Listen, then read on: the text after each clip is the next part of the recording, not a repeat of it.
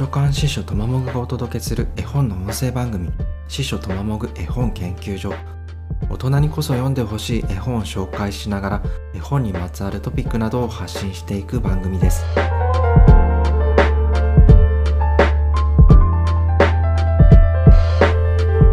今回ご紹介する絵本はサンドラ・ディークマンさんの森に来たのはです。サンドラ・ディークマンさんは1983年ドイツ生まれのイラストレーター、絵本作家です。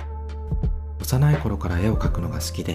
テレビを見るのを親から厳しく制限されてたこともあって、遊びといえば絵を描いたり、森を散歩したり、読書したりするのがメインだったそうです。16歳で母親が亡くなるんですけど、父親との生活はあまりうまくいかなくて、17歳で家出して、19歳の時、イギリスのロンドンに移住してます。それ以前から学校でテキスタイルやグラフィックデザインを学んでいて大学ではファッションやコミュニケーションデザインを勉強してます。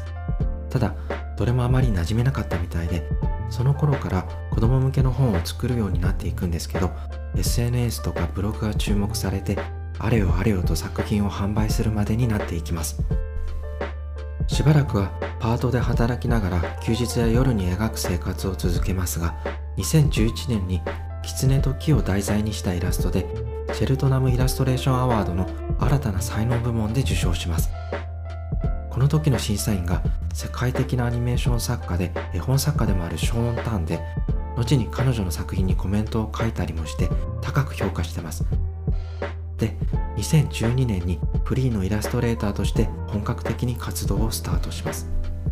サンドラ・ディークマンさんは動物や自然を描くことが多くてデザイン性の高いファンタジックな作風が特徴です。それから動物との距離感がペットと人間の距離感とは全然違ってもっと野生的というか原始的で神聖な感じがします。例えばネイティブアメリカンとか部族や原住民の世界観が連想されます。この辺が他の多くの絵本作家が描く動物や自然と一線を画す点だと思います。さて森に来たのはですが絵本デビュー作で2017年にイギリスで出版された絵本です。日本語版は2021年に出版されてます。内容は、ある日森に白熊がやってくるんですけど、白熊を初めて見た森の動物たちは警戒します。白熊は毎日葉っぱを集めて回って、いろんな色の葉っぱを体にくっつけて水に飛び込んだりするのが森の動物たちには不気味で、みんなますます警戒を強めていくという話です。白熊といえば氷の上のイメージですが北極の氷が溶けて白熊が南に流されてくることで白熊と森のありえないコラボを描いてます。でよそ者の白熊は森で孤立してしまうんですけどこれは温暖化と難民がテーマになってます。そこは読む人によっていろんな感じ方があると思いますがそれはそれとしてたくさんのいろんな葉っぱを身にまとった白熊の神々しい姿が見どころです。そんな姿で白熊が走り回ったりジャンプしたりしてこれを描きたくてこの絵本を作ったんじゃないかと思うくらいそういうシーンが美しく印象的に描かれてます。他の野生動物や森も色鮮やかで細かく几帳面に描き込まれてます。こういう森と野生動物の絵を見るとどうしても熱帯のジャングルを描き続けた画家のアンリ・ルソーを連想します。ちなみにルソーはジャングルには一度も行ったことがなくて植物園の温室で見た植物を頼りにジャングルを描いた人ですけどそれが絶妙に変で現実からずれてるジャングルの世界が独特の面白さを醸し出してます。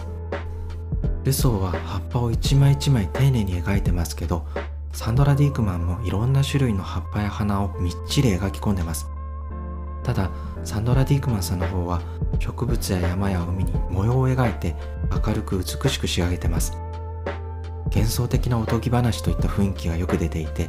子供も手に取りやすいしデザイン的な美しさに惹かれて大人の目も引きやすいです。温暖化で実際厳しい現実を生きている白熊のことを考えるきっかけとなるよくできた絵本だと思いました。というわけで今回ご紹介した絵本はサンドラ・ディークマンさんの森に来たのはでした。次回も大人にこそおすすめしたい本や絵本にまつわるトピックなどをご紹介したいと思います。番組を気に入ってくれた方はフォローしてくださると嬉しいです。